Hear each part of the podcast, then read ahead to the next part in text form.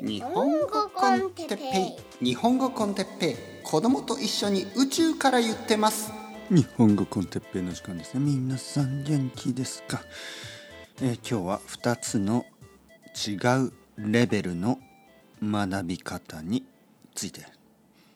はいはいはい。皆さん元気ですか？日本語コンテッペイ。あのねえー勉強ってあのいろいろありますよね。いろいろな方法が。でも今日僕が話したいことはあの2つの全く違うレベルの勉強方法。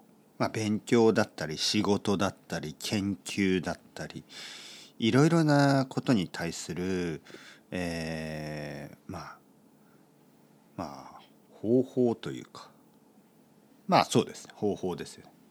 ちょっと話してみたいと思います。えーまずですね僕の子供まだ8歳。で毎日宿題をもらってきます。先生がじゃあこのページのここからここまでやってくださいとかこのページからこのページまでやってください。どういうふうにやるかというとまずは最初ここの説明を見てバババババえー先生が子どもたちに宿題をあのあげます、ね。先生が決めます。どこからどこまでやってください。宿題というのはそういうことですよね。えーいいことはまあ生徒たち子どもたちは何も考えなくても、まあ、先生が言うことを毎日毎日毎日、えーフォローすればある程度のレベルにはなるでしょう。悪いことは自分で全然考えないですよね。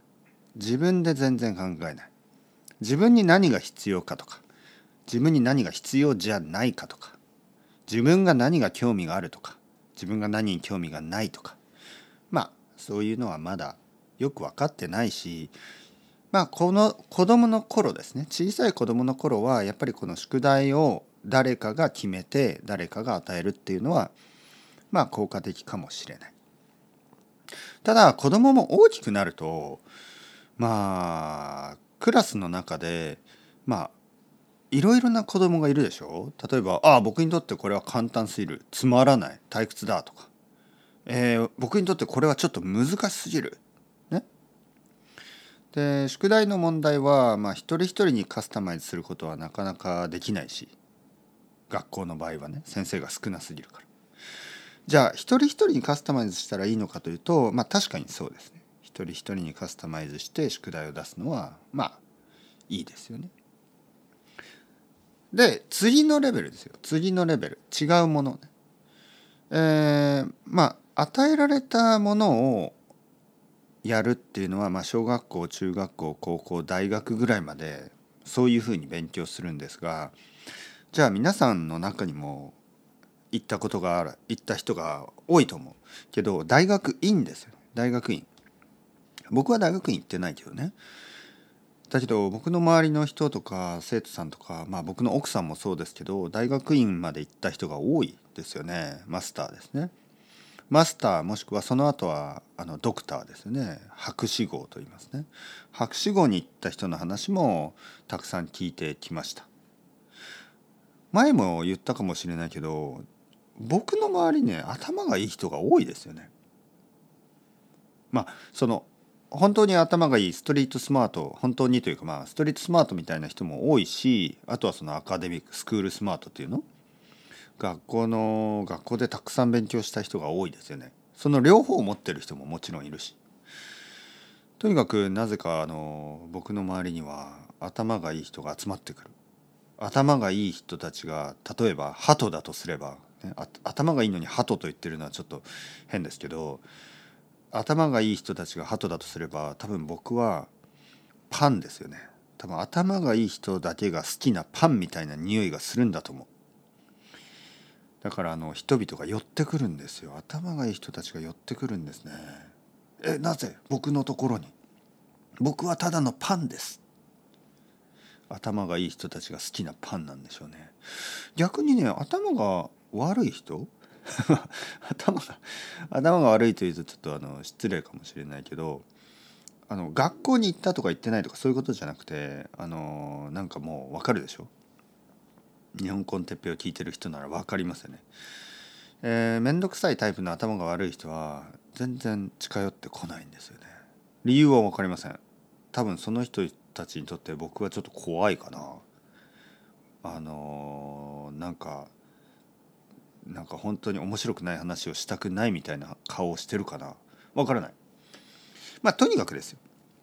大学院とか、えー、博士号ってどうやって勉強しますか？やっぱり自分で探すでしょ。自分で探すんですよね。私は何を研究しますっていうのね。先生私の研究を探してくださいとか言ったらいや君は何を言ってるんだ？その教授は怒るでしょうね。いや何を言ってるの？自分で探してください、自分で何を研究するか探すんです。これがいわゆる次のレベル。自分で自分が何を勉強するかしたいかするべきか。自分のために自分の好奇心のためにもしくは社会のために誰もまだ研究してないこと、ね、例えばそういういろいろな理由はあのあると思うんですけど。自分で探すってことね。これはやっぱり次のレベルですよね。かなりこうプロアクティブな、えー、勉強方法です。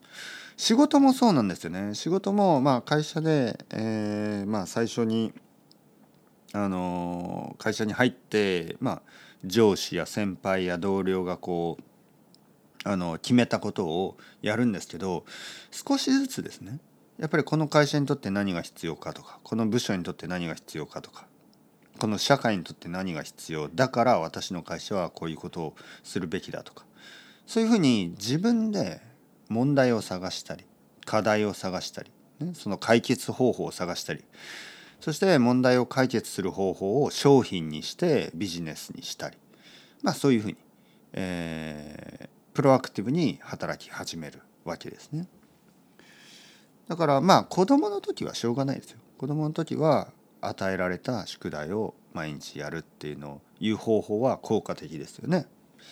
だけどやっぱり大人になると大人になるとそしてあのまああのまあ大人でもいろいろあるんですけどまあ大人でしかも自分で自分の好奇心そして社会のデマンド需要そういうものをあのそういうものに重きを置いて重きを置くと言いますね。そういうものを大事にする。重点的に考える。重要にするっていうこと。そういうことに重きを置いて、えー、自分で問題を探し自分でそれを解決しそれでビジネスをしたり勉強をしたりそういう方法プロアクティブな勉強方法プロアクティブな働き方。そういうふうに生き方ね。プロアクティブな生き方。例えば昨日僕はね図書館に行ったけど今の俺は何を読みたい？今の俺は何が知りたい、ね、それを自分に聞いて自分で今日読む本これから1週間読む本2週間読む本を探すんですよね。なぜ今日こんな話をしたかというと日本語の勉強っていう時になぜかねまあ半分以上の人ほとんどの人は子供時代に戻ってしまう。先生を探して学校を探して先生や学校に宿題を出してもらう。先生何をしたらいいですか？先生次は何を？次はページ。あのみんなの日本語の何ページをやればいいですか、ね、そういうのが欲しい。で僕から言えば自分で探して、ね、自分で探した方がいいですよ。いやもちろんね例えば先生おすすめの漫画はありますかとか先生おすすめの本はありますかとか明らかに僕の方が知ってる日本語のね日本語の本のあのまあことを知ってますよねだからそういう意味で聞くのはいいんですけどまあ基本的にはですね自分で自分が読みたい本とか自分で自分があの知りたいこととかそういうのを探して自分で準備して自分でやった方がいいと思います。じゃあ先生学校や先生は必要ないですか、ね、そういうことを言う人がいますけどまあ本当の本当本当ね正直に言えば必要ないです。絶対ない。けどこれ別の理由ね。なぜ先生を探す探した方がいいかとか。なぜあの学校を探した方がいいかっていう一つの理由はやっぱり寂しいからね。本当に。あのやっぱり勉強って長い時間がかかるじゃないですか。3年3年とかじゃ終わらない。日本語だったらまあゆっくりやったら10年だし、ね、僕の奥さんとか。ゆっくりやったら10年、えー、結構早くやってもやっぱり56年はかかるんですよね。でその間やっぱり一人でずっと勉強するのはちょっとねあのー、苦しい。そしてその日本語を練習するのもあのなんかこう日本人のなんかこう出会った人とかなんかサバイバルみたいな日本語だけで、えー、例えばね日本に旅行に来て日本人と話すそういうサバイバルみたいな会話だけだとちょっとストレスが大きいですよね。だから、まあ、学校に行って同級生と話したり、えー、先生を見つけて先生とマンツーマンで話したり毎週毎週ね例えば僕の生徒さんたちは毎週毎週僕と話して1週間に1回の人もいる。1週間に2回の人もいる。1週間に3回の人もいます。そういう人たちはいつもいつも僕と一緒に、えー、話して。そして僕はもちろんあのそういう学習者が会話をするあのもう心の準備もできてるし、ね、経験もあるし。だからいろいろなこうストレスとかを感じさせないようなテクニックを持ってますよね。まあなぜかそのテクニックは最初からあったんですけど 僕はなんかレッスンの一番最初のレッスンの時から今今でもあの方法は変わってないしあの上達もしてない経験は増えたけどでも何も変わってないんですけどまあ才能でしょうね。あの人人々どんなレベルの人でも、まあ、あの会話を進め会話を続ける。1時間だったら1時間。30分だったら30分。ノンストップでまあゆっくりなペース速いペースいろいろなペースで話を続ける。とにかく話を続ける。まあそういう才能はあったのでまあできます。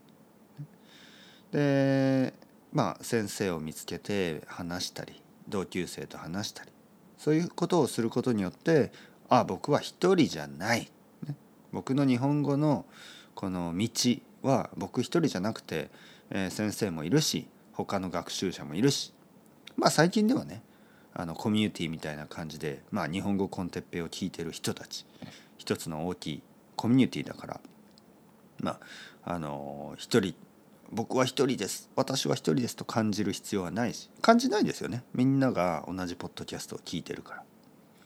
俺たちは一人じゃないぜ、ね、心配しなくてもいい。だからまあ一人で勉強できるんですね。一人で勉強する一番のこうあの弱点というか一番のあの問題は一人で一人を感じるということ。孤独を感じるということです。でももし孤独を感じなかったら一人で勉強していいと思います。一人で勉強した方がいい。なぜかというと一人で勉強できる人はやっぱもっといいですよね。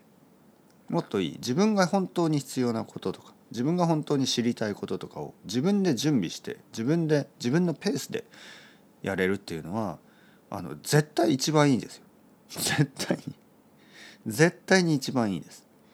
他の人が考えたこととか他の人が準備したカリキュラム。何がそんなにあの価値がありますか？僕は全然わからない、ね、たくさんの人が「カリキュラムありますか?」いやいや何の話？何の話ですか？本当に。カリキュラムって何、それあのどちらかといったら毒ですよ。毒。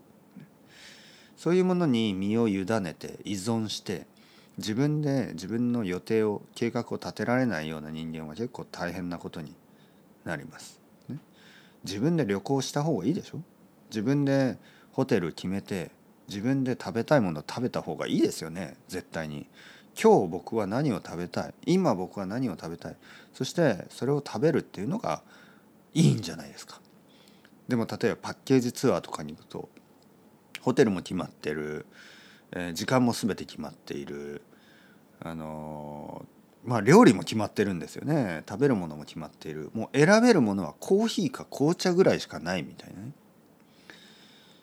まあもしくはもうコーヒーしかないとかね多分選ぶことあの飲み物さえも選ぶことができないとか。まあそんなこともあるでしょう。それはどう？どうなの？僕はちょっと疑問です。だから勉強も仕事もまあ仕事はちょっと会社によってねいろんなあのシステムが違うんで。でも少なくとも日本語の勉強は今皆さんが勉強したい方法で勉強してください。ね、今今日。どういうふうにどういうな何を読みたいか。今日今何を見たいか。今日今何を聞きたいか。そういうのをプロアクティブに自分に必要なものを探す。これがこれが楽しいんですよ。僕は本当に独学の独学と言いますね。実習ですね。自分で勉強すること。独学の一つの醍醐味。ね醍醐味というのは一番いいこと。独学の一つの醍醐味は自分で探すってことです。本当に。僕本屋とか図書館に行って探すのが好きですよ。本当に。こんなにたくさんのものの中から自分が今読みたいものを探すことができる幸せ。服屋もそうですね。洋服屋に行ってたくさんの服がある。自分が自分が欲しい服を探す。楽しいでしょ？秋葉原に行ってたくさんもう本当に たくさんすぎるフィギュアがある。その中から探すガチャガチャがある。その中から探す UFO キャッチャーがある。その中から探す。たくさんのものの中から自分が欲しいものを選ぶって子供の時からみんな好きだったはずですね。おもちゃ屋に行ってね一つだけだよ。うわーみたいな。めっちゃ喜ぶでしょ。でそういう経験をやっぱりこれからもしてほしい。だから勉強も自分が何を勉強したいか自分で探してください。それではチャオチャオアスタレゴまたねまたねまたね。